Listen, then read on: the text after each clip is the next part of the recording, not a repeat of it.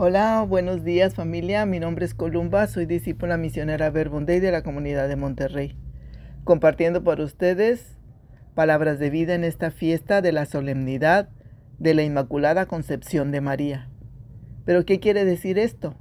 ¿Por qué lo festejamos este 8 de diciembre? Pues miren, el Papa Pío IX promulgó un documento en que estableció que el alma de María en el momento que fue concebida por sus padres, Dios le concedió gracia y dones espirituales a la medida de su misión, preservada de toda mancha de pecado original.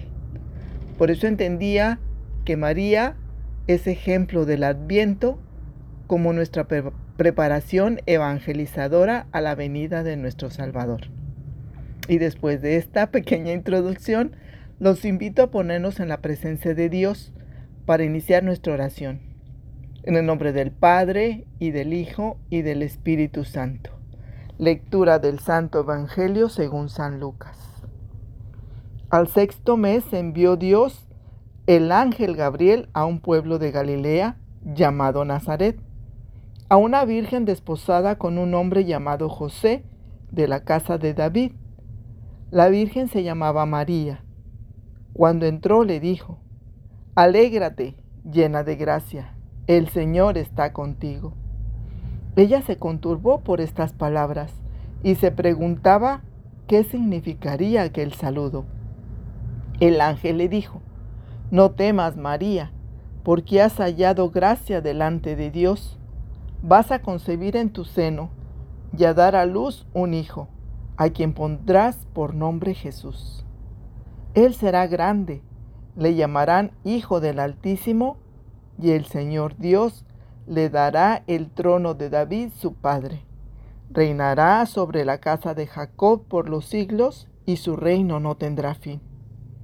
María respondió al ángel, ¿Cómo será esto posible si no conozco varón? El ángel le respondió, El Espíritu Santo vendrá sobre ti y el poder del Altísimo te cubrirá con su sombra. Por eso, el que va a nacer será santo, y le llamarán Hijo de Dios. Mira también Isabel, tu pariente, ha concebido un hijo en su vejez, y ya está en el sexto mes la que era considerada estéril, porque no hay nada imposible para Dios. Dijo María, He aquí la esclava del Señor hágase en mí según tu palabra. Y el ángel la dejó y se fue. Gloria a ti, Señor Jesús. Gracias, mi amado Señor, por venir al mundo y habitar en nuestro corazón. Gracias por el regalo de María como nuestra Madre. Danos tu gracia, Señor, para que como María sepamos ser buenos receptores de tu amor y así obedientes y humildes encarnando tu palabra. Amén. Pues hoy el Evangelio pone delante de nosotros a la Madre de Dios. San Lucas en el capítulo 1 versículos del 26 al 38 nos cuenta de María. Introduzcámonos en la escena. Contemplemos a los personajes para contemplar, para comprender, para ver esa riqueza de la que nos habla el texto de Dios, su gracia, su misericordia, así como también el corazón, las actitudes, la fe de María. Dios quiso tener una madre para su Hijo. María es madre de Dios y madre nuestra. Me llamaba la atención muchas cosas pero señalaré algunas que nos pueden servir para profundizar en nuestra oración. En primer lugar, darnos cuenta cómo Dios mismo, que a través de su mensajero, se le acerca a María. Así también Dios, como a María, se encarga cada día de atraernos hacia Él. Se anuncia en todo momento. Pero ¿cuántas veces nos pasa que no lo percibimos por las luchas diarias? pero que en realidad todo acontece de parte de Dios. María de Nazaret, la llena de gracia, está frente al misterio de Dios, allí en ese pueblo pequeño, una mujer de carne y de nuestra raza, ahí va Dios, se hace presente. Va a buscarse una madre, va a presentarle su proyecto, le hace una propuesta. Y entrando tres palabras que son la misión. Primero, alégrate. Es muy bonito ver que el primer signo que Dios se nos acerca es la alegría. Pero ¿cuál es el motivo de la alegría de María? Dios le cambia el nombre. El ángel Gabriel no la llama María, no le dice su nombre, le dice llena de gracia. María ha sido dotada de gracia, inmaculada como lo festejamos hoy. Es bello su nombre, agraciada. La colmó de bendiciones el Señor. Después le dijo, el Señor está contigo, no temas, el Emanuel, el Señor contigo. Yo estoy con ustedes, alégrate. María no se asusta porque el ángel o por el ángel, por el sino por el saludo.